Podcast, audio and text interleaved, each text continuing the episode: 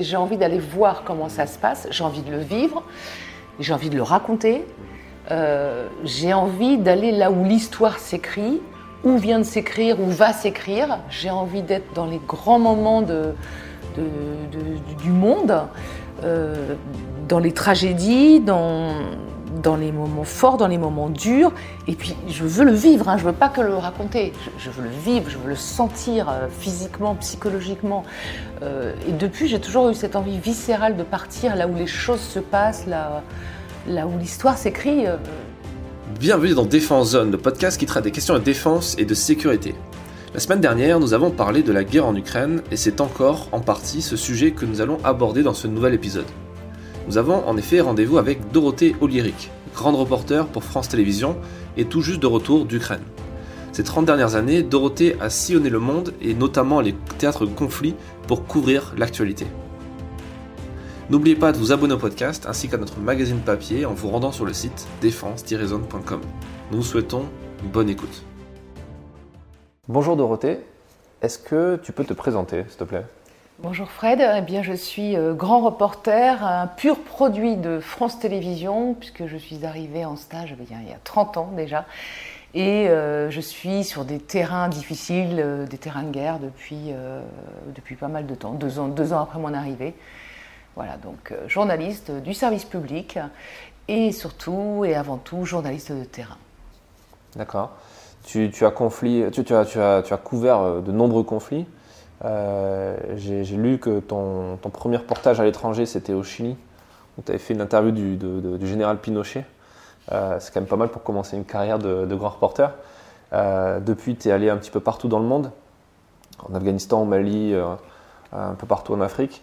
Et là, récemment en Ukraine, où tu rentres d'une mission assez longue. Est-ce que tu peux revenir un peu sur ce parcours et nous dire les grandes étapes et ce qui t'a le plus marqué? Alors pour revenir sur euh, ce voyage au Chili, j'étais encore étudiante euh, à la fac, j'ai fait un LEA, langues étrangères appliquées, avec première langue espagnole, parce que j'étais vraiment très hispanisante, hispanophone. Et, je partais beaucoup en Espagne et j'ai voulu euh, découvrir, aller plus loin. Donc j'ai rencontré en Espagne des Chiliens et j'ai eu envie d'aller voir comment ça se passait dans un pays, non pas en guerre, mais dans une dictature. Donc c'est peut-être déjà les prémices de cette passion pour le grand reportage.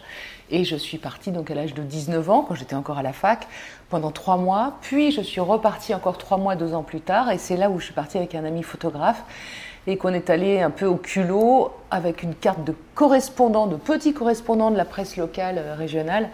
Et donc il y avait quand même un petit trait bleu, blanc, rouge, euh, voilà, mon nom, un journal, et puis je suis allée au culot et j'ai dit que c'était un grand, grand quotidien, que ça tirait un million d'exemplaires. Enfin, j'avais un peu en tête Ouest France alors que c'était l'éclair de Nantes. Et, bref, j'ai réussi à accéder comme ça au général Pinochet. Et, du coup, à faire une interview, les yeux dans les yeux, avec sa petite voix un peu ridicule euh, et impressionnant, impressionné quand même hein, de, rencontrer euh, bah, un dictateur.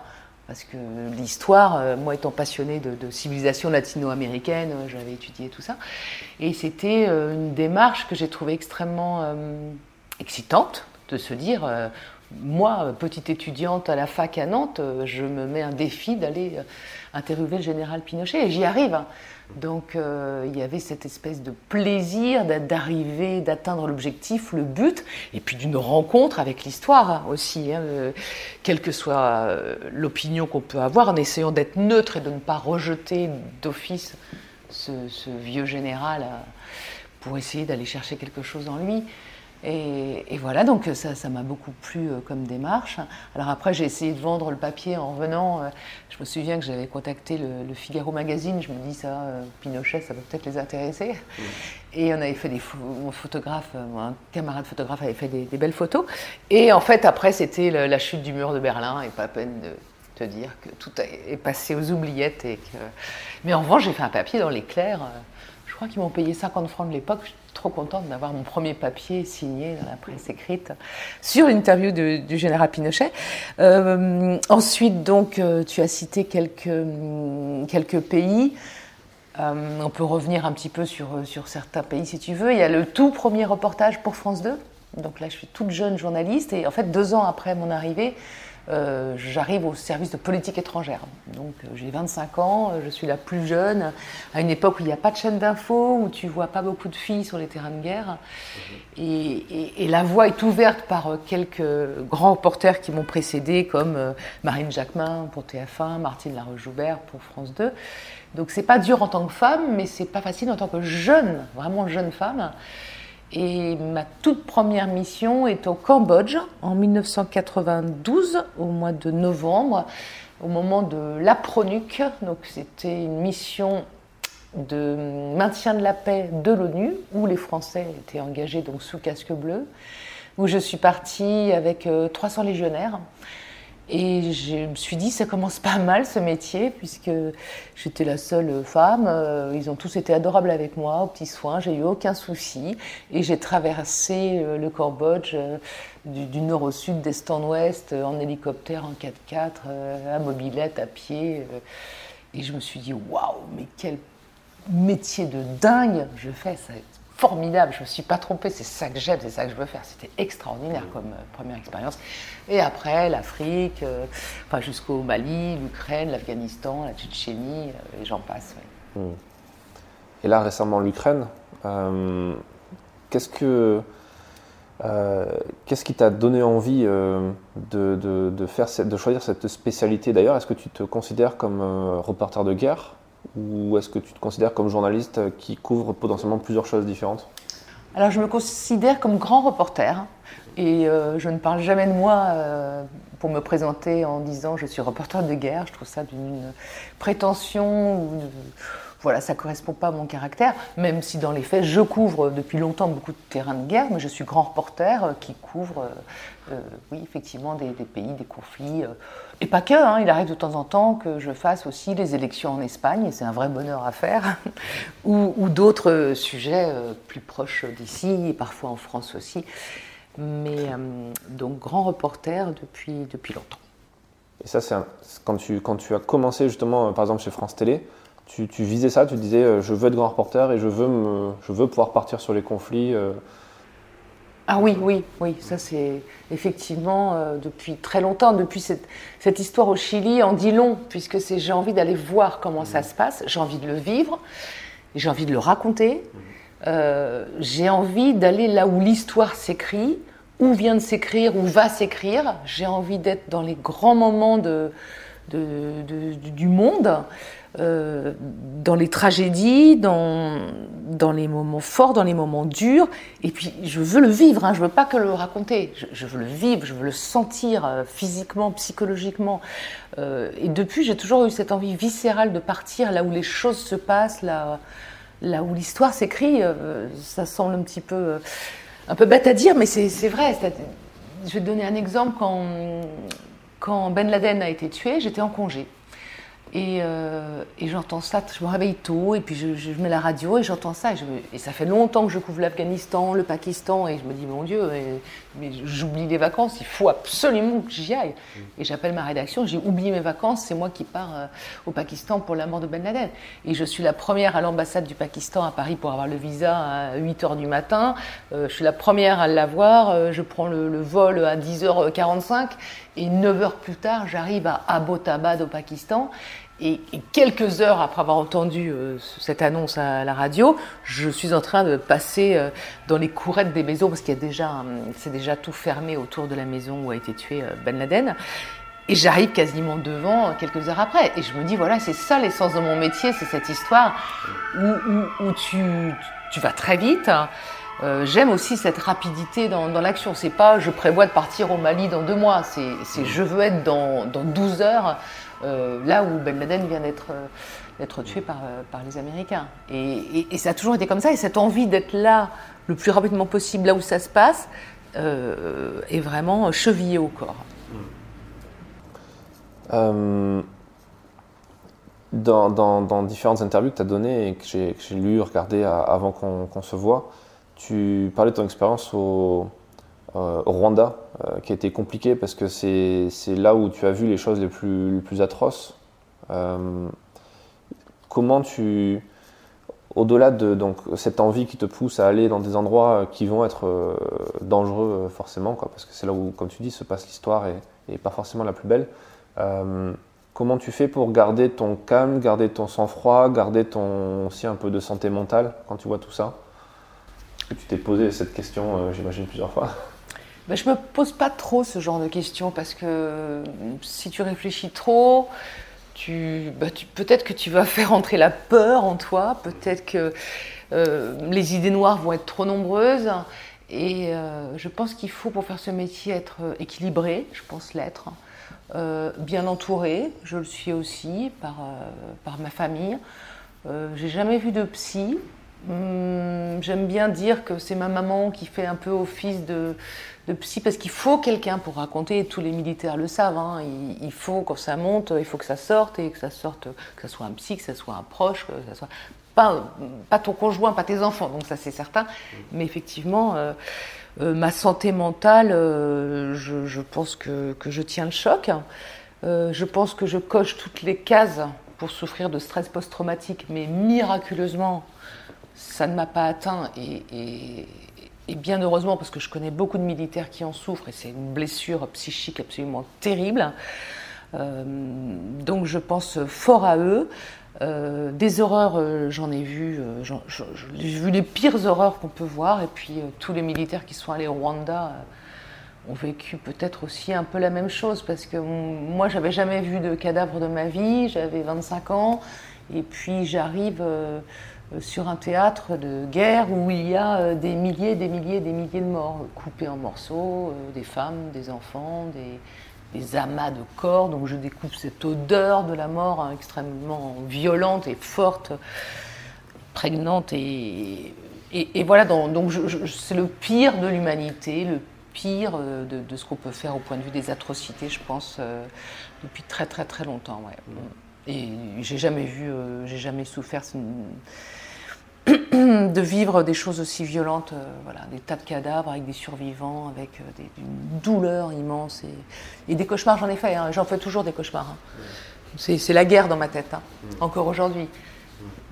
Cette nuit, tu vois, peut-être le retour d'Ukraine, euh, les bombardements et autres. Ouais, cette nuit, c'était c'était la guerre, c'était la guerre dans ma tête, c'était la guerre dans ma nuit. Mais c'est pas quelque chose qui m'empêche d'avancer. Je me réveille pas en sueur, en criant c'est la guerre, mais version euh, film de guerre à l'américaine. Et je dis, waouh, le scénario, quel truc de dingue. Là, t'as un sniper, là, t'as un bombardement. Je regarde le ciel, c'est couvert, ok, il n'y a pas de drone. Et ça, ça ne me stresse pas une seule seconde. C'est comme si j'allais voir un film de guerre, comme si, alors que je suis dans l'histoire. Donc, je, pour l'instant, je passe euh, au travers des, des soucis euh, psychologiques et, et, que ça continue comme ça. Tu as, vécu, as vécu beaucoup de euh, beaucoup de choses euh, compliquées. Tu, parlais aussi de.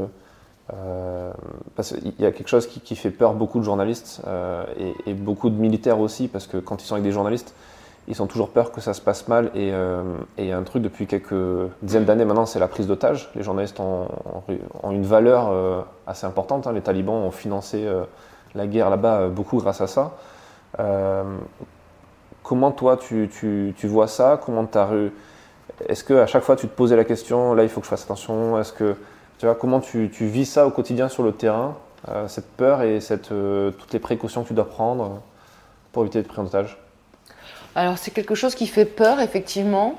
Euh, et avant même la prise d'otage, c'était effectivement que le journaliste est devenu une cible et ça c'est après 2001. Franchement, avant tu, montrais que tu étais journaliste, euh, tu, mettais sur la voiture, sur les portières, sur le toit, euh, TV, presse. vraiment, il fallait se faire identifier comme quelqu'un dans une ambulance était médecin, journaliste et ça. Et ça te protégeait, franchement. Pendant, pendant des années, je me suis sentie protégée par mon statut de journaliste.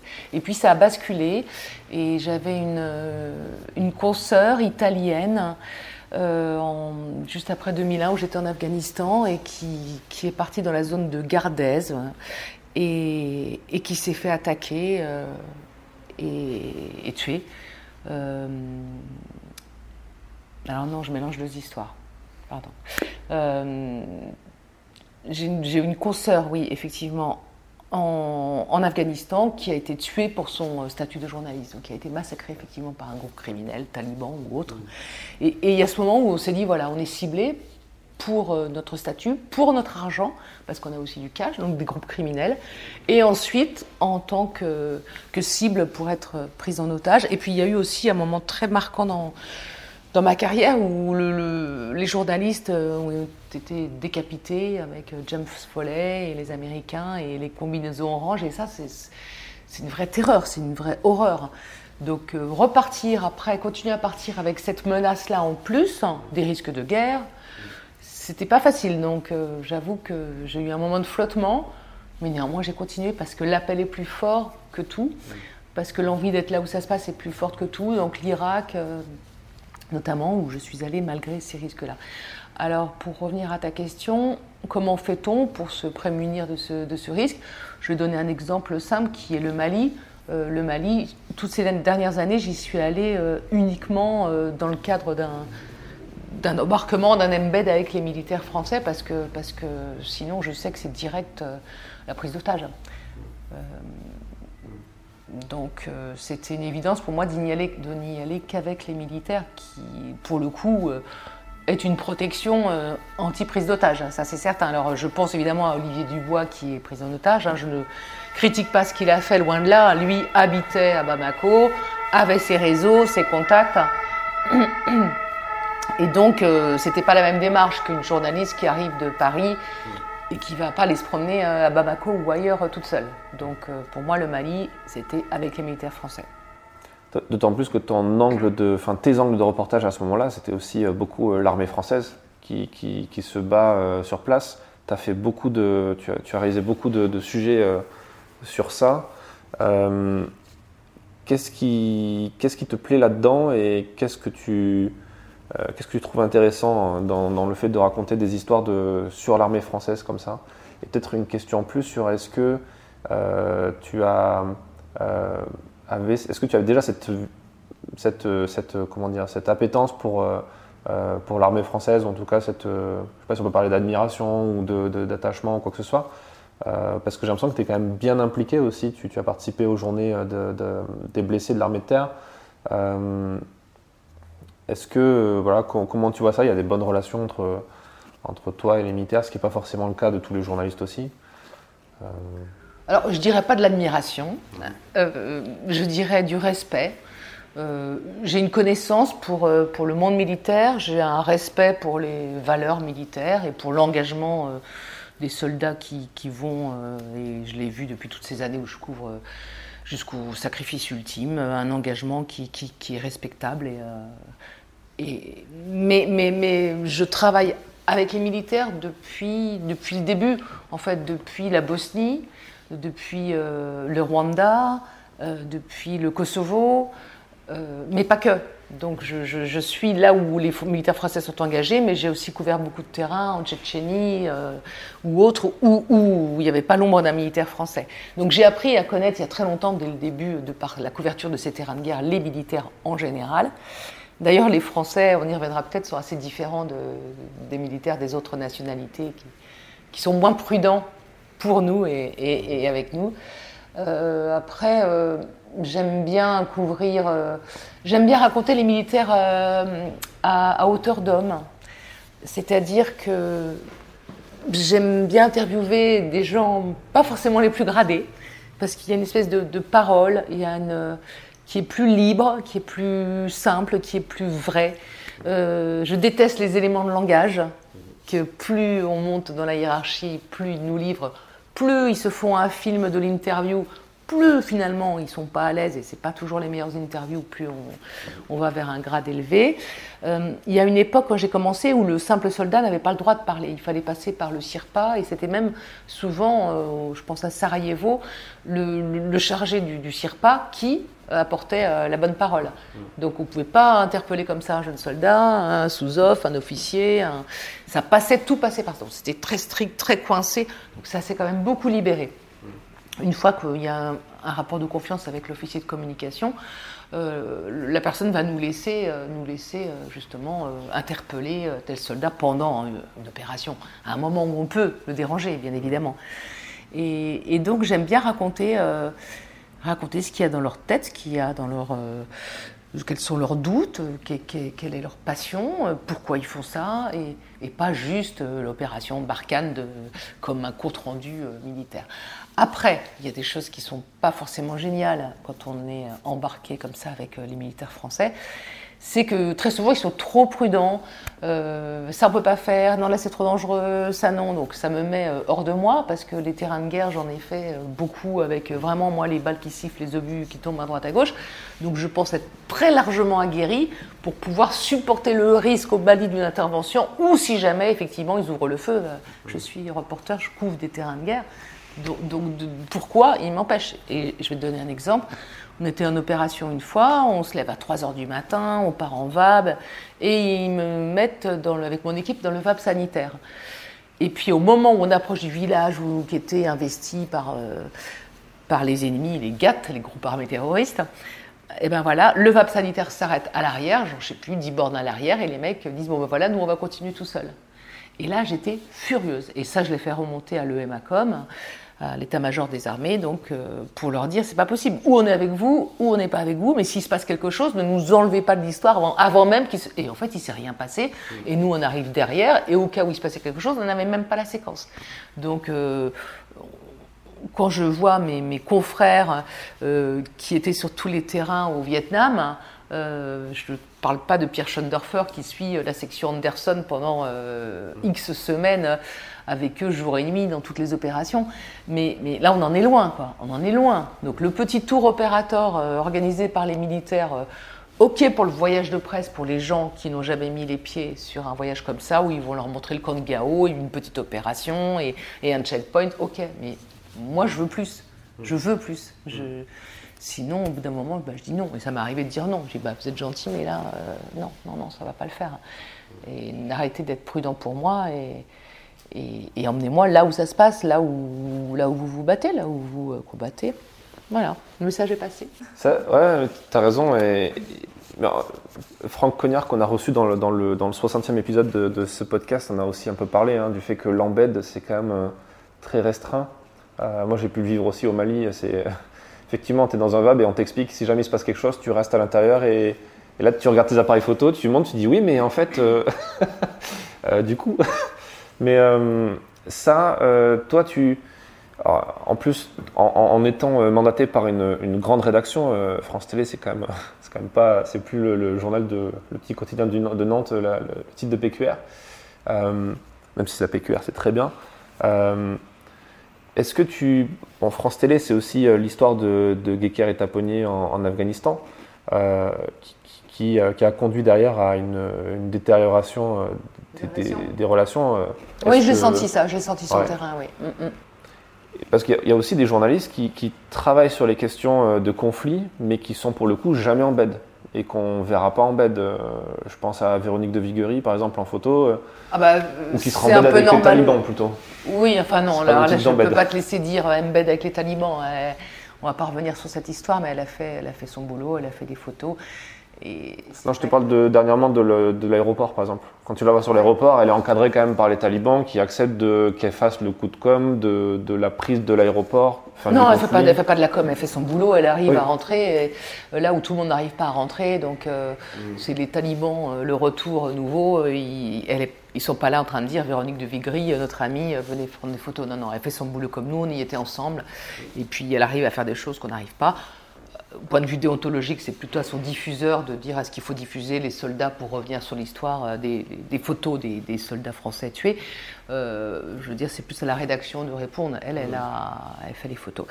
Euh, en tout cas, oui, il y a des gens qui ne seront pas embed, ou il y a des gens comme Patrick Chauvel, pour prendre un, autre exemple, qui, s'il a été, mais au Vietnam, à l'époque, on pouvait vraiment faire des choses. Donc, s'il y en a qui ne le font pas, c'est parce qu'on ne peut pas faire assez de choses et parce qu'on est trop restreint dans notre.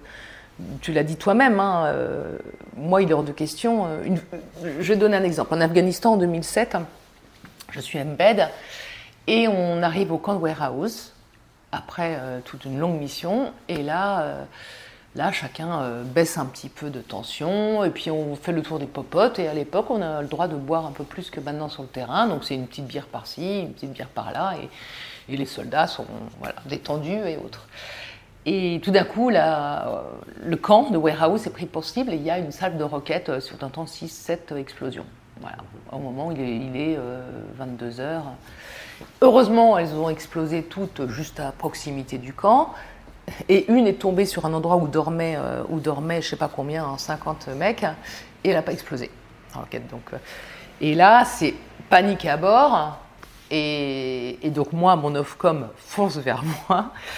Et il dit vite, vite, aux abris, aux abris. Je dis bah non, pas aux abris, non, non, pas aux abris. Je, vais, je vais filmer euh, les, militaires qui, se mettent en, ordre de bataille, les hélicoptères qui décollent, tout, tout, ce qui se passe quand voilà, on est pris pour cible.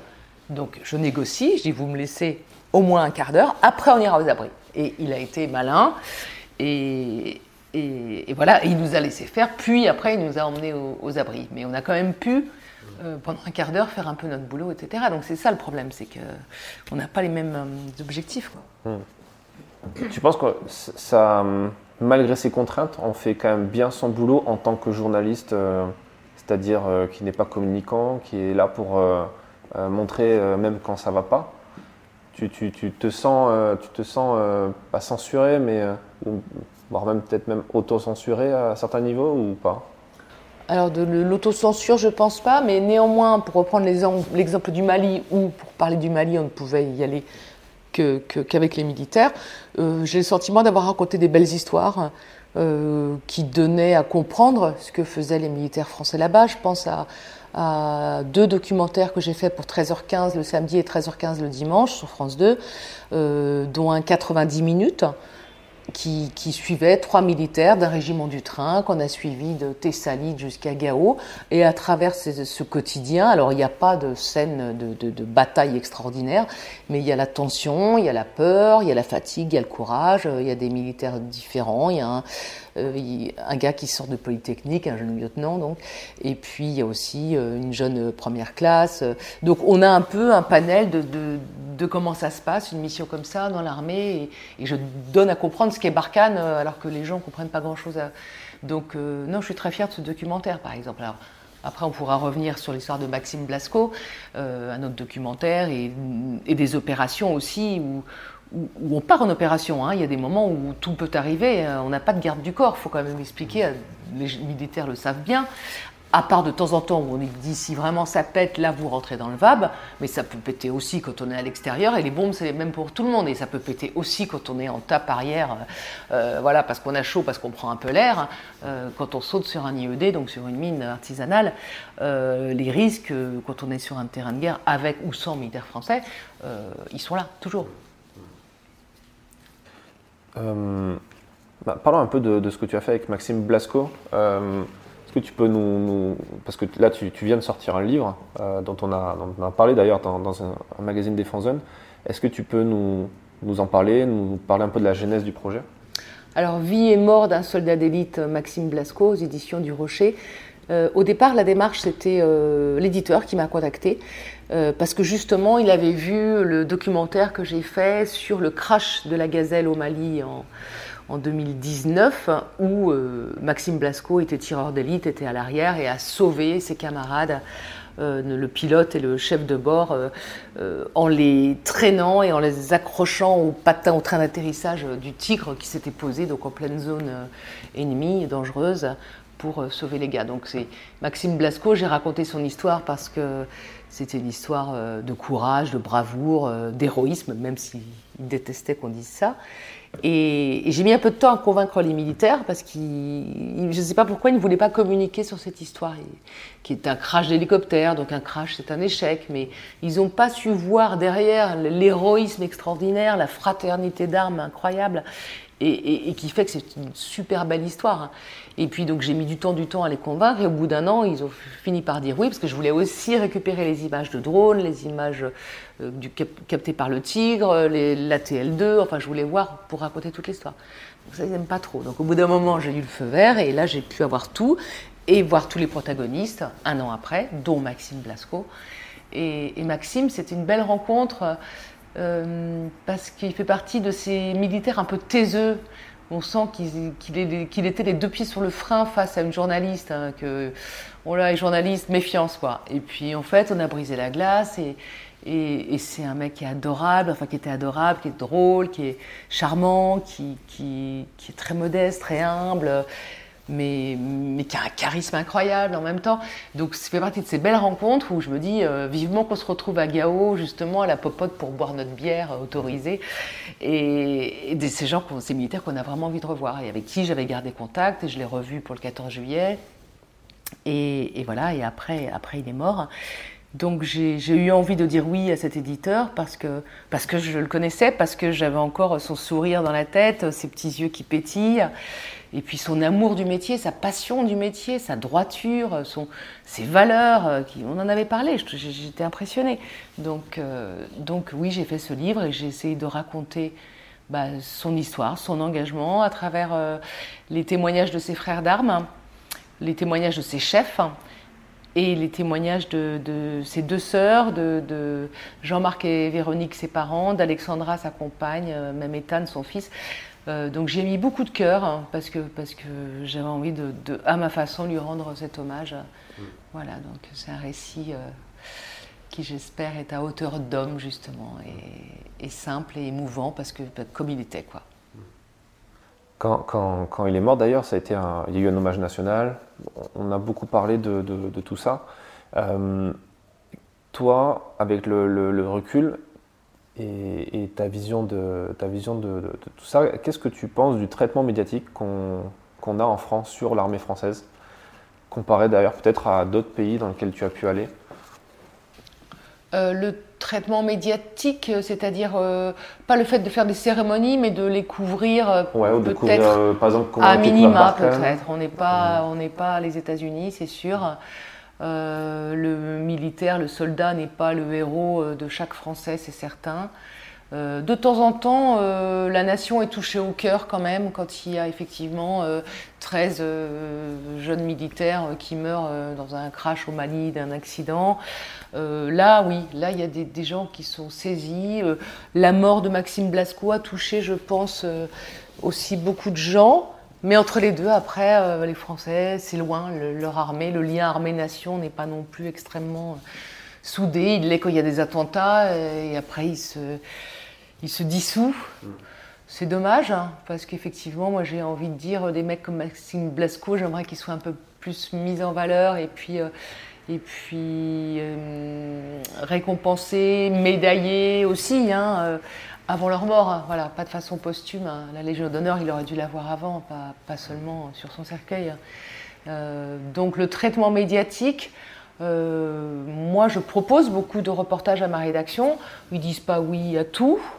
Souvent, c'est aux alentours du 14 juillet, où là, on a un peu d'autres quotas. Hein. Ça va être euh, les sujets en exercice, ou, le saut, ou les, parachutistes, ou voilà, on peut organiser ça, quand on se rapproche du 14 juillet. Or, 14 juillet, c'est plus difficile à vendre un exercice où il faut que ça soit en lien direct avec ce qui se passe dans l'actualité, par exemple en Ukraine. Pour donner un exemple, il y, euh, a beaucoup d'exercices qu'on me propose de couvrir. Il y en avait un au Portugal qui était des exercices euh, interalliés sur euh, les avions de chasse, les pilotes de chasse. Et d'habitude, c'est impossible de vendre ce sujet. Or, on s'est dit, attention, guerre en Ukraine, si jamais on était euh, amené à intervenir et autres. Donc là, soudain, soudain ça, intéresse la rédaction, donc ça intéresse les gens, je pense aussi. Mais sinon, la chose militaire n'est pas la première préoccupation des médias, ça c'est certain. Ça, tu penses que ça vient d'où? Ça vient d'un manque d'intérêt euh, de la part de, des directeurs de chaîne, des rédacteurs en chef de magazine, ce genre de choses? Ou, c'est vraiment, ça vient plutôt du bas, euh, le, lecteur, l'auditeur a pas forcément envie, comme aux États-Unis, de, de, mettre en avant, enfin, d'avoir autant d'informations sur l'armée, sur euh, ses militaires? Est-ce que c'est culturel, tu penses, ou est-ce que c'est quand même l'univers médiatique a une responsabilité là-dedans? Je pense que c'est un peu des deux parce que le boulot des rédacteurs en chef, c'est un peu de sentir aussi ce qui intéresse les gens, ce que, veulent les gens. Alors je suis pas toujours d'accord avec eux, hein. Euh, et puis la preuve, tu as, tu as cette édition du week-end avec euh, euh, Laurent Delahousse et avec Jean-Michel Carpentier, le rédacteur en chef, qui régulièrement font pas mal de sujets défense. Donc c'est qu'il existe aussi, quand, à chaque fois qu'on fait un 13h15, un magazine de 30 minutes sur le portrait d'une femme militaire commandant la base aéronavale par exemple, ou, là c'était la base d'Istre, pour pas dire de bêtises, euh, de l'armée de l'air. Euh, voilà, donc c'est qu'il y a un intérêt. Et s'ils le font une fois, deux fois, trois fois, euh, c'est qu'il y a. Après, ça dépend de la personnalité aussi du rédacteur en chef. Hein.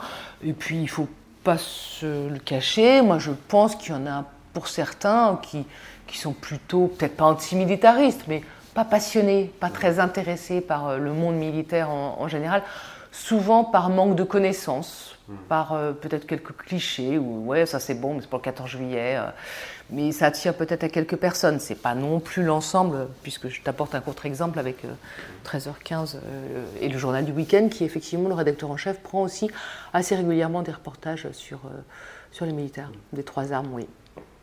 Là, l'actualité, elle est, elle est riche pour le coup. Et, Donc il y en a beaucoup plus. Lié à l'actualité, il y en a beaucoup plus, c'est certain. Et puis il y a aussi les annonces dernièrement de, du président Macron qui, qui annonçait que le, qu'on allait augmenter euh, drastiquement, c'est peut-être pas le mot, mais en tout cas de façon significative le budget de, l'État pour, pour l'amener à 400 milliards de, pour la défense, ce qui est quand même beaucoup. Euh, L'Ukraine, euh, forcément, c'est d'actualité.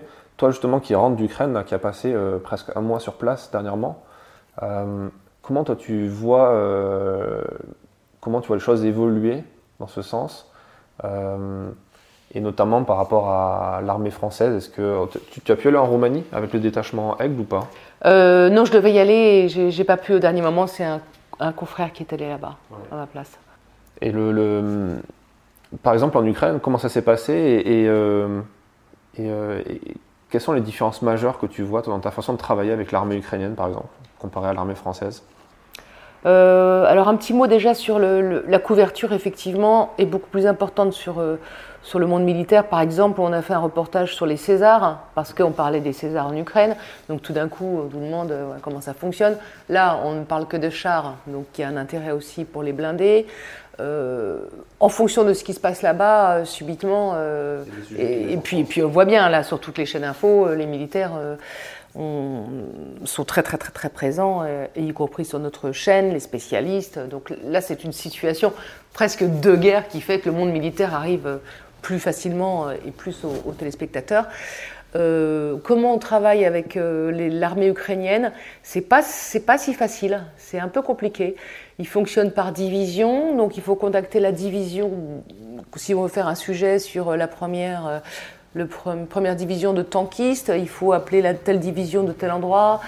donc il y a pas mal de démarches à faire qui sont faites par notre fixeur, donc notre qui est, en l'occurrence, moi, c'est Oksana qui est ukrainienne et qui, en un an de quasiment de guerre, bah, s'est fait un, un, carnet d'adresses extrêmement complet.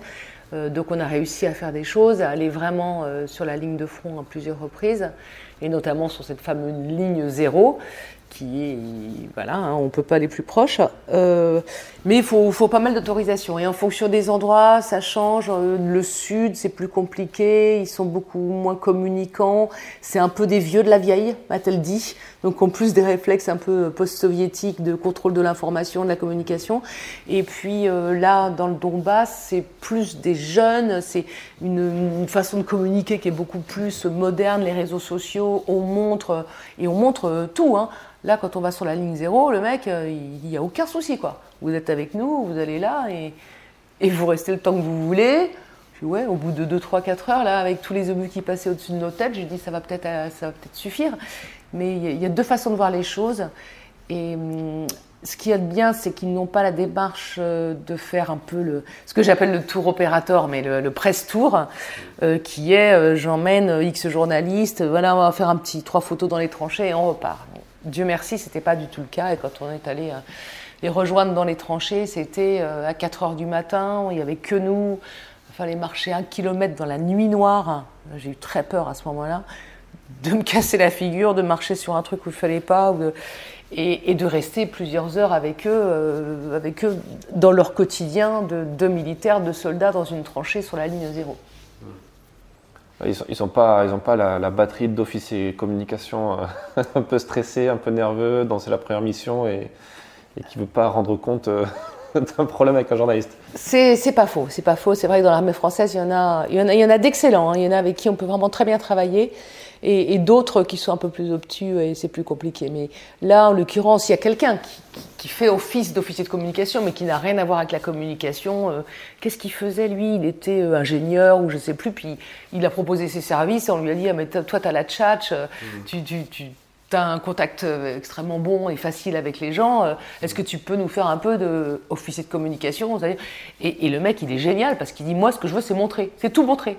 Donc on est tombé euh, sur ce gars et on a pu effectivement être totalement libre de nos questions, de nos mouvements, de nos. euh, Enfin, libre. Après, euh, il nous dit euh, quand faut aller se mettre à l'abri, baissez-vous quand l'obus passe au-dessus de nos têtes. voilà, parce que ça met deux secondes. Et là, on entend le sifflement, on se baisse une fois, deux fois, dix fois. À un moment, on entend une salle de, de grade. Et là, là, on voit bien que tout le monde s'affole un peu en disant là, on va dans le, petit. Pas le bunker, parce que c'est juste de la terre, mais dans le petit trou, voilà, qui est un peu plus profond que la tranchée. Et on respecte le, le fonctionnement de, de ces soldats, mais ouais, c'est plutôt euh, plus, plus fluide, plus facile, et puis on est en première ligne. Alors là, les militaires français, avant qu'ils nous emmènent en première ligne, euh, c'est- pas évident, quoi. Toi, en tout cas, ça, ça te fait pas peur. Le fait de te dire justement que tu n'as pas cette sécurité de la de l'officier presse ou de, de- même des militaires sur place qui vont faire attention à toi ou non, t'es une grande Euh, fille. Ils vont faire attention à eux, je suis une grande fille, ils vont faire attention à moi, qu'ils fassent un peu attention à eux aussi. Euh, je, suis, si je suis là euh, pour couvrir euh, une guerre, une opération, je prends les mêmes risques qu'eux. La seule différence, c'est que j'ai pas d'arme. moi, je n'utilise pas une arme. Donc, c'est la seule différence. Les risques, ils les prennent, les risques, je les prends aussi. Donc, j'ai pas besoin d'être, j'ai pas besoin de nounou. Je suis une grande fille.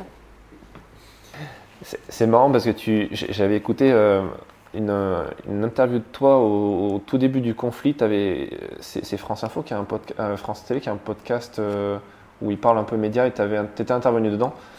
Euh, et tu étais dans l'hôtel à, à Kiev et tu disais que euh, tu, tu comprenais pas pourquoi tu voyais en fait, euh, enfin depuis le début des annonces des, gouvern- des, des bombardements, ben, au petit-déj, tu voyais plus vraiment euh, les journalistes que tu avais vus au début. Les gens partaient.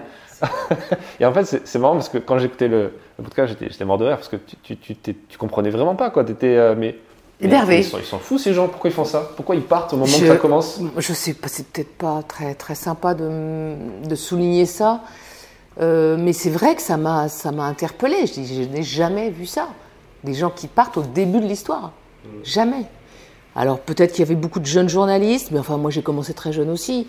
Euh, je n'ai pas compris. Je, je pense que parce que c'était à, nos portes que ça, prenait une dimension euh, très différente qui a effrayé beaucoup de gens vraiment et beaucoup de rédactions. Hein. C'est pas non plus le choix que des euh, que des journalistes de partir. Je me souviens qu'il y avait une équipe de BFM euh, avec des jeunes journalistes et dont certains dans l'équipe voulaient rentrer parce qu'ils étaient effrayés à l'idée de voir arriver dans les prochaines heures les chars russes jusqu'à la place Maïdan.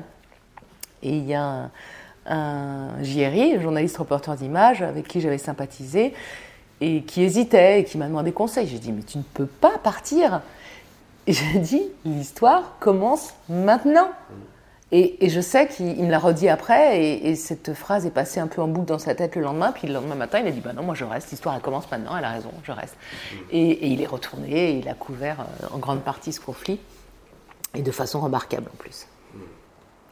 Est-ce que c'est pas lié au fait que, bah, comme tu dis, c'est à nos portes Il y a eu beaucoup de polémiques, surtout dans notre milieu de, journalistes, euh, de, gens qui disaient euh, oui, c'est pas bien de montrer euh, l'exemple aux jeunes, comme quoi c'est facile de partir à la guerre, parce qu'après les jeunes vont se faire tuer. D'ailleurs, quand tu regardes un peu les gens qui, sont de notre corporation qui, sont morts sur des théâtres de guerre, il y a beaucoup d'indépendants. Tu vois, Rémi Hochlik, des gens comme ça qui n'étaient pas supportés par une grande rédaction, qui parfois n'avaient pas forcément beaucoup d'expérience aussi sur le terrain.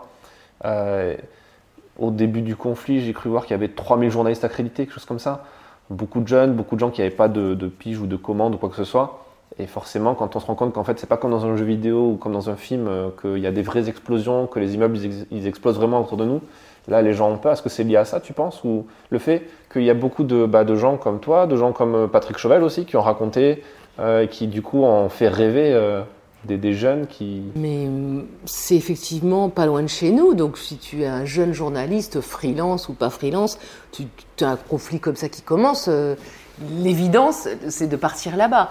Et puis franchement, aujourd'hui, c'est pas comme il y a 20 ans. Aujourd'hui, tu peux contacter Reporters sans frontières, tu peux te faire prêter euh, euh, le gilet pare-balles, le casque. Tu peux te faire aider. Tu n'es plus le, total freelance sans aucune couverture, sans aucune aide. après, ils vont pas forcément gagner leur vie parce que c'est des jeunes photographes. Et, mais peut-être que tu vas faire la photo. Euh, qui, sera, qui, marquera effectivement euh, aussi cette guerre. Donc il est normal de partir. Et il y a eu cette espèce de petit doute, de petit balbutiement au départ. Après, les journalistes sont là, les journalistes sont revenus, même certains qui étaient partis au début de la guerre sont revenus. Il y a eu un petit peu d'affolement au départ, voilà, que moi j'ai pas compris, mais que j'avais jamais vu. Mais, mais après, euh, tout, je sais pas, dix jours après, quinze jours après, même les journalistes qui étaient partis euh, revenaient, euh, ont repris leurs esprits, quelques-uns. Mais c'est vrai qu'à un moment, ça s'est un petit peu vidé comme, euh, comme une petite volée de moineaux. Mais, mais, tout le monde était persuadé que dans les 96 heures, les chars étaient là. Et qu'est-ce qu'ils allaient faire? Est-ce qu'ils allaient tirer sur les civils? Est-ce qu'ils allaient tout casser? Est-ce qu'ils allaient s'en prendre, pourquoi pas, aux journalistes? Qui, était de l'autre côté, du côté euh, AI, euh, tout était possible, hein, tout était possible. Donc, euh, est-ce qu'il fallait que s'ils arrivaient, qu'on se cache dans les abris et qu'on soit bloqué des semaines Il y a eu beaucoup de fantasmes, beaucoup de choses, et puis finalement, tout le monde s'est planté, vu qu'ils ont été repoussés au nord, au niveau de Tchernigiv, et puis qu'ils sont toujours pas là, et qui, ça, je ne sais pas ce que, dira le futur, ce qu'ils feront, on verra. Et comme tu disais aussi on en parlait aussi au tout début, c'est le fait que les journalistes sont de plus en plus pris en cible aussi. Euh, euh, bon, beaucoup de journalistes euh, locaux, quelque part. comme par exemple, je pense au conflit israélo-palestinien, il y a beaucoup de journalistes palestiniens qui, se font tuer, mais pas forcément parce qu'ils sont journalistes, mais plus parce qu'ils sont dans le camp d'en face. Euh, du coup, toi, même en tant qu'occidental, tu, es un peu au milieu de tout le monde, donc forcément tu prends un risque. Est-ce que tu sens ça? Est-ce que tu sens, euh, dans, quand tu parles avec tes collègues sur le terrain, euh, est-ce que tu sens une inquiétude grandissante par rapport à ça? Tu disais qu'avant, ben, c'était un peu. oui, tu, parles du Vietnam et tout, les, gens faisaient un, peu ce qu'ils veulent, ce qu'ils voulaient, ils n'étaient pas forcément pris pour cible. Est-ce que là, il y a ce, ce sentiment de cette inquiétude qui grandit? Oui, même en Ukraine, hein, au départ, euh, très rapidement, dans les premières semaines du conflit, il y a eu une dizaine de journalistes tués. Il y a eu une voiture d'une équipe anglaise qui a été criblée de balles euh, et, les, voitures étaient siglées, il y avait marqué presse. Euh, ça se voit bien qu'on n'est pas des combattants. Hein. Donc il y a eu pas mal effectivement de, journalistes tués au début de cette guerre. Donc oui, oui, on est plus pris pour cible. Oui, peut-être que dans les partie euh, présente, il y en a qui préfèrent qu'on se taise parce qu'on parce qu'on ne porte peut-être pas la parole qu'eux souhaiteraient qu'on porte, alors que, globalement, euh, moi les gens que je vois faire sur le terrain font leur boulot de façon objective.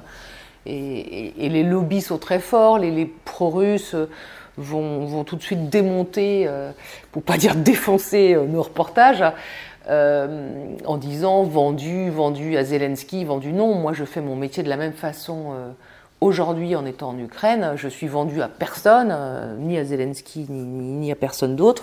Euh, je ne m'auto-censure pas, on ne me censure pas.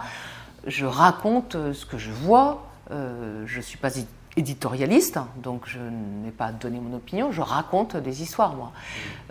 après, pour répondre à effectivement toutes ces, fantasmes des, des, gens qui pensent qu'on ne fait pas honnêtement notre boulot, moi, j'ai été en 2014 dans le Donbass côté pro-russe. Donc, je suis la première à dire qu'il faut couvrir les deux côtés, qu'il faut montrer les deux côtés. Euh, et, j'ai montré les, j'ai montré les horreurs aussi qui avaient lieu en 2014 côté euh, de côté des pro-russes. Euh, j'en ai même parlé avec, euh, avec certains Ukrainiens en leur disant, mais vous savez, là-bas en 2014, quand j'y étais, euh, les bombardements c'était non-stop, l'artillerie c'était non-stop. il y avait parfois une petite pause entre 1h et 4h du matin où j'arrivais un peu à dormir, mais sinon c'était c'était non-stop cette espèce de bande son de l'artillerie permanente. Et j'ai vu des écoles touchées, j'ai vu des crèches touchées, j'ai vu l'hôpital, la morgue aussi, où on venait d'aller voir faire un tournage à la morgue et la morgue se prend un, obus juste derrière nous.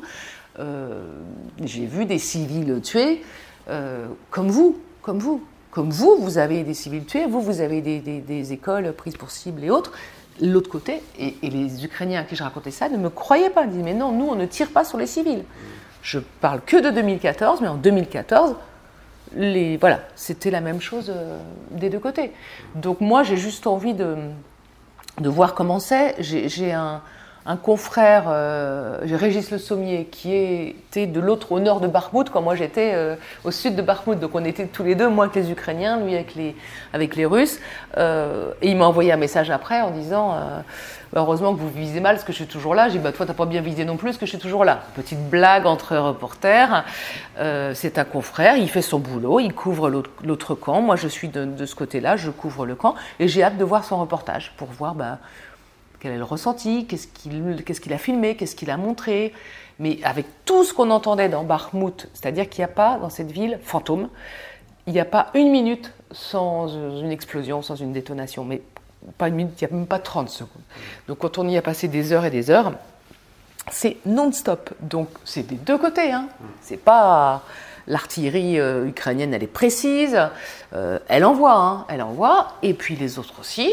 Et puis il y a des, nous, on, a un peu l'habitude de distinguer les départs de but des arrivées. Alors on se trompe parfois, hein, même. Euh, et, puis, puis il y a même eu des rafales d'armes légères. On est, il y a une balle qui est passée pas loin. avec la GoPro, on a filmé ça, ça a fait comme ça, qui dit ah là c'est pas passé loin, c'est euh, voilà, donc euh, notre métier, c'est d'être euh, au milieu de tout ça et de couvrir le plus objectivement possible. Et alors après, la Russie ne donne pas vraiment de visa, ne donne pas d'autorisation. Donc nous avons, nous, France 2, un correspondant qui a fait un boulot formidable, qui s'appelle Luc Lacroix. Et qui a été de nombreuses fois, parce qu'il n'y a que lui qui est autorisé là à aller avec les troupes russes. Euh, et hélas, euh, quelques autres, pas beaucoup ont eu un visa, ils peuvent aller à Moscou, mais n'ont pas l'autorisation d'aller suivre l'opération spéciale. Mmh. Et c'est dommage, hein, parce qu'on ne peut pas dire oui, vous ne montrez pas ça, euh, vous montrez que le côté ukrainien. Si on n'a pas les moyens, moi la dernière fois j'avais fait les deux camps, là ça me semble difficile, je pense que comme j'ai couvert le début de la guerre et là, d'avoir une autorisation me semble impossible du côté russe. Mmh. Puis ça serait peut-être trop dangereux pour moi maintenant que j'ai couvert effectivement beaucoup ce côté-là. Ça, ça, doit être compliqué, non, aussi de se dire que euh, tu parlais de Régis Sommier euh, qui, était, euh, qui est passé par Paris Match et qui est passé aussi par, par RT, par Russia Today, qui, est, qui, est, qui a été déprogrammé en France. On peut, on peut en penser plein de choses d'ailleurs de cette décision-là. mais surtout le fait que la plupart des gens qui sont dans le Donbass aujourd'hui, des journalistes français qui bossent là-bas, ils savent qu'en mettant les pieds là-bas, ils seront un petit peu grillés aussi, non seulement côté ukrainien, mais un peu euh, côté euh, médiatique français, non? Parce qu'aujourd'hui, quand tu, as, euh, tu vas parler de le simple fait d'expliquer qu'en 2014, il y avait déjà la guerre qui commençait, que les Ukrainiens tiraient aussi sur la population ukrainienne, pro-russe, etc. le climat politique en France fait que tu es vite assimilé gauche, droite, extrême, milieu, bah, J'espère pas. Moi, je te parle en tant que journaliste qui a vécu ça. quand je dis tu, c'est au sens large, tu vois. Et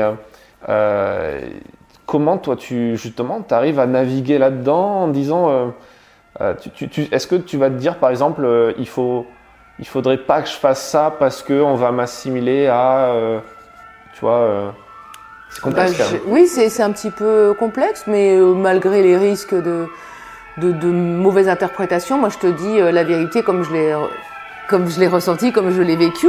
Et puis, et puis, et puis merde, quoi, on est journaliste, donc on doit montrer les deux côtés. Enfin, ça, ne souffre aucune hésitation. Mm, chez le pire dictateur, chez le pire sanguinaire, tu montres les deux côtés. Tu montres les deux côtés en Syrie, tu, quel que soit toi ton parti pris. Euh, nous, France 2, on a envoyé côté Bachar, on a envoyé côté de l'opposition. Tu te dois de faire ça. C'est une évidence pour moi et ça me met en, ça me met en rogne quand on me dit euh, ouais n'est pas montrée euh, c'est salaud de russe ou ben, oui euh, c'est salaud de russe j'en sais rien je voudrais que je les vois déjà pour alors oui il y a un pays qui, qui a commencé cette invasion ça c'est une évidence et il faut le rappeler faut faut pas faire l'histoire à l'envers faut faire c'est un pays très fort sur la propagande donc faut pas se laisser embobiner mais les faits nous reporters de terrain et pas reporters de salon moi, je vais aller sur place et je vais vous raconter. Donc, Régis Le Sommier, mon confrère, il va raconter moi, je lui fais confiance. Je, l'ai rencontré sur plein de terrains de guerre. Alors après, il va être évidemment catalogué de par son passage à Russia Today.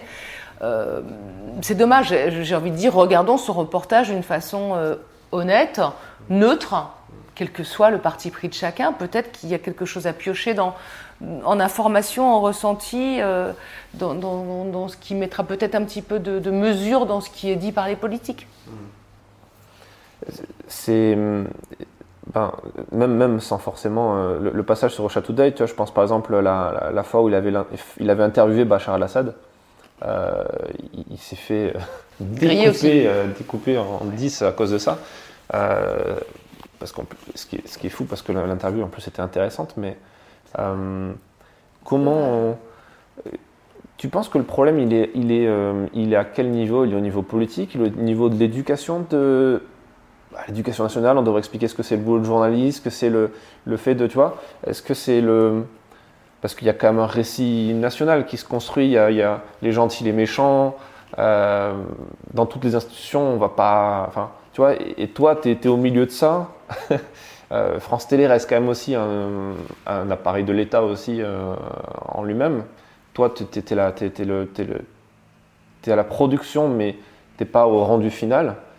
Est-ce que tu sens, euh, ouais, encore une fois, peut-être un peu de censure ou d'autocensure, pas de ta part, mais de la part de ton chef quand il va décider ou pas de, tu vois, de, de placer le sujet à tel moment du JT ou oui, euh, c'est possible. Alors, euh, autocensure, je te redis, euh, en ce qui me concerne, non. censure, j'emploierai pas ce mot-là, parce que parfois on nous demande quelques modifications. On nous demande une V2. Ça nous énerve hein, quand on est sur le terrain. Mais, la V2, c'est Ah oui, tu aurais dû commencer par les images d'entraînement en, Biélorussie. Là, j'étais à la frontière avec la Biélorussie et il y avait des images qui étaient diffusées par le ministère de la Défense russe de soldats russes qui s'entraînaient que moi j'avais mis pour moi les archives, c'était plutôt au milieu, voire à la fin du sujet. Je commençais par mon tournage dans les tranchées à un kilomètre de la Biélorussie et j'expliquais que pendant ce temps-là, à la frontière, et je ne sais pas pourquoi, je ne suis pas d'accord, mais au bout d'un moment, le rédacteur en chef a raison, donc tu es obligé de te plier, mais a voulu mettre commencer par ces images, pas d'archives, qui, dataient de quelques jours, hein, euh, pour peut-être tendre un peu le début. C'est un petit peu la tendance, faut tendre le début. Moi, je ne suis pas d'accord avec ça. Moi, je ne vends pas des aspirateurs, je raconte une histoire, donc euh, je n'ai pas tout pris besoin de, tendre tout le temps. Euh, mais bon, voilà, je l'ai fait. Tu obtempères, parce que sinon, tu vas faire quoi Un bras de fer, batailler pour que, garder ton montage initial. Mais voilà, c'est sur la forme.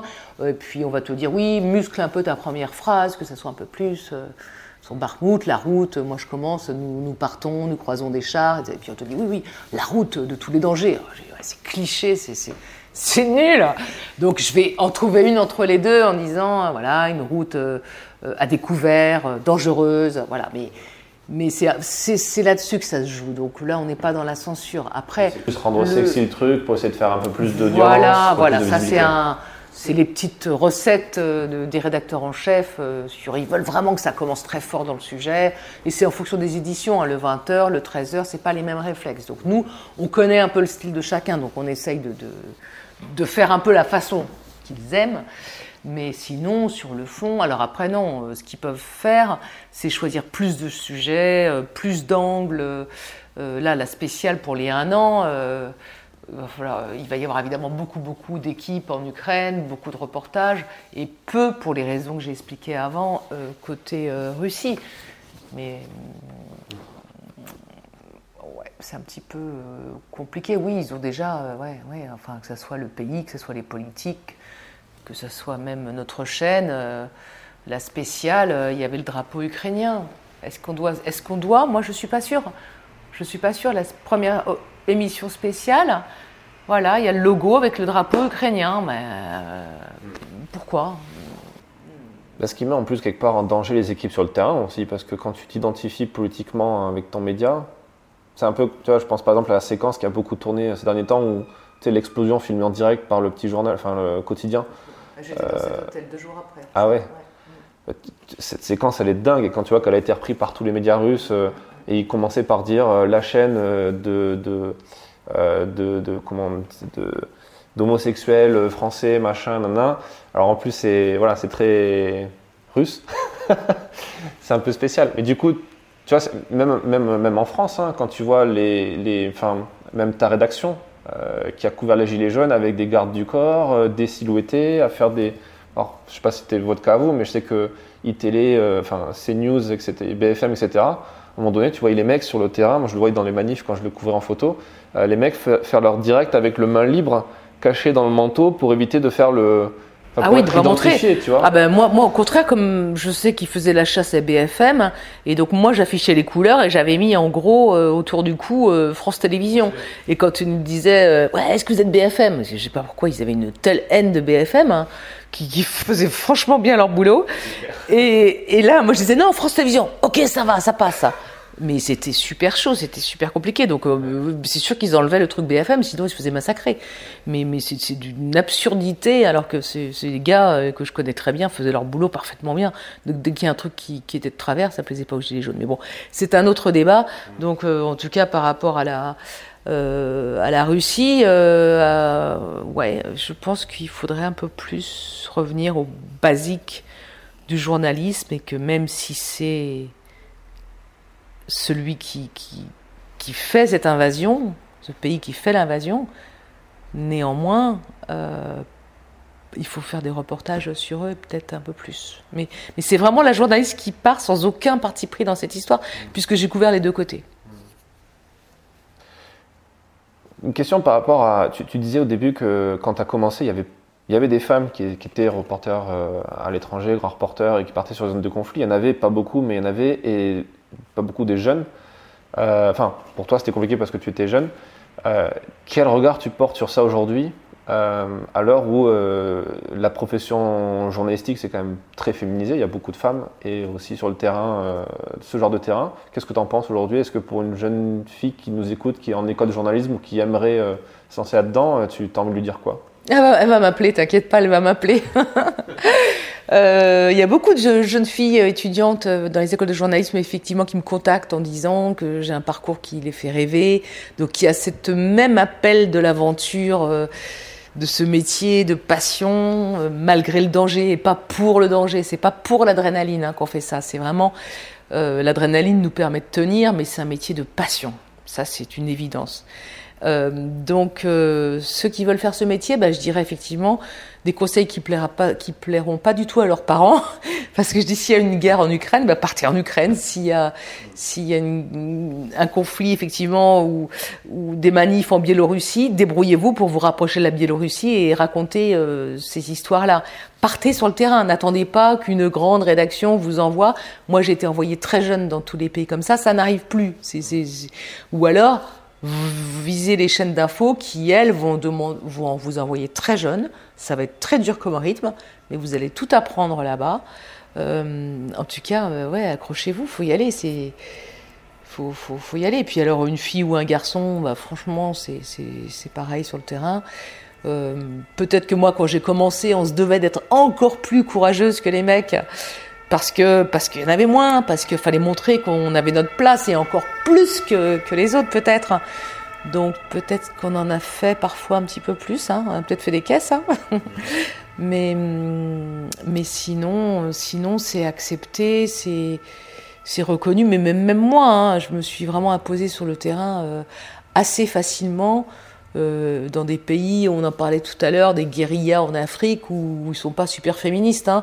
Donc il y avait des mecs qui me disaient mais qu'est-ce que tu fais là? Pourquoi t'es pas en train de faire la cuisine, t'occuper de tes enfants? Je dis bah euh, ça va, j'ai 28 ans, je suis pas mariée, j'ai pas d'enfants et, et, je suis là. Ah ouais, tu sais que c'est dangereux? Bah oui, pour toi aussi. On va se prendre le même risque, les mêmes balles, les mêmes obus et ah ok d'accord, bah t'as pas peur, allez on y va.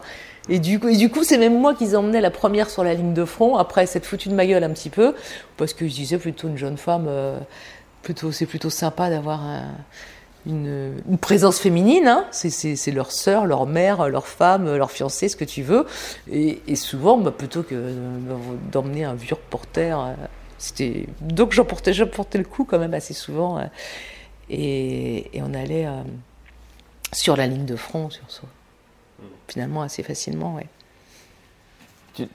Ouais, il n'y a, vraiment pas de, il a pas de différence quoi. Tu, tu, toi, tu perçois pas une, il n'y a pas de, de, de, de, favoritisme, un homme plutôt qu'une femme.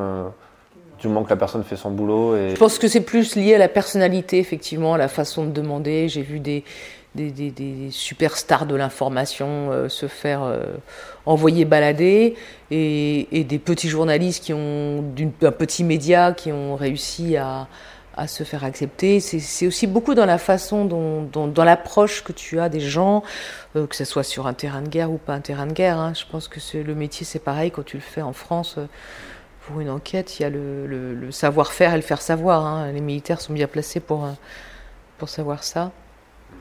Mais euh, non, non, c'est on fait le même métier, quoi. Pour, terminer cet entretien, euh, quel est le conseil que tu donnerais à, un jeune Tu as parlé d'une fille, mais plus largement à quelqu'un qui s'intéresserait au, métier de l'information, au, au, reportage, euh, en dehors d'aller sur le terrain et, d'actionner, de, quoi, de, faire euh, Quel est le conseil que tu donnerais? De ne pas être informé que sur les réseaux sociaux, donc de revenir aussi à des fondamentaux comme, comme lire les grands journaux, euh, aussi bien Le Monde que, que Le Figaro, qui, qui en termes d'étrangers font un travail euh, formidable et, et apportent effectivement en plus du reportage une analyse des faits qui, qui sera toujours plus complète que ce que nous on peut faire à la télévision, même si on essaye effectivement avec des angles de mettre le focus, des explications, des chiffres, des, des choses comme ça. Euh, de surtout ne pas exclure aucun média, donc effectivement, que ce soit des podcasts radio, euh, euh, la presse écrite, la télévision, hein, puis les docs formidables qu'on peut faire qu'on peut faire sur ces terrains-là, euh, de garder cette curiosité et, et, cette honnêteté et ce et cette passion quoi qu'il faut euh, c'est vraiment s'il y a un mot qui revient tout le temps ce pays euh, nous prend beaucoup de temps euh, beaucoup d'énergie on fait beaucoup de sacrifices pour ce pour ce métier là mais il nous donne tellement en retour de satisfaction j'ai je suis tellement plus riche de toutes ces rencontres faites euh, sur le terrain et, et, dans les pays en guerre et pas que euh, que c'est un, un métier absolument merveilleux et que je fais moi avec la même passion depuis 30 ans. Ça passe vite, hein bon, En tout cas, ça, ça, se sent que tu es passionné et, et c'était vraiment intéressant, donc merci pour cet échange. Merci à toi. Merci d'avoir écouté cet épisode jusqu'à la fin. S'il vous a plu et que vous voulez soutenir notre travail, abonnez-vous à notre magazine en vous rendant sur le site défense-zone.com. A très vite pour un prochain épisode du podcast.